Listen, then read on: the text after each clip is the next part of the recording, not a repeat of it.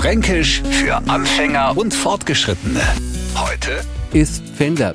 Was macht der Franke, wenn er ein Pfändler zeigt? Naja, der beschäftigt sich nicht mit der Herstellung von Bratpfanne, weil die meisten Pfändler werden von Menschen gezogen, die nun nie im arbeitsfähigen Alter sind, also vor Kinder. Und weil die heutzutage ja praktisch gewöhnt sind, alles zu kriegen, haben sie quasi schon so eine Art Besitzanspruch auf an jeden Wunsch erhoben. Sollte man jetzt mal auf die Idee kommen, ihnen einen Wunsch abzuschlagen, nur sieht man, wie die Mundwinkel nach unten sinken, die Unterlippen fängt dramatisches Zittern an und genau jetzt macht man ein Foto von dem Gesicht und sehen ein Bilderbuchpfändler. Fränkisch für Anfänger und Fortgeschrittene. Täglich neu auf Radio F und alle Folgen als Podcast auf radiof.de.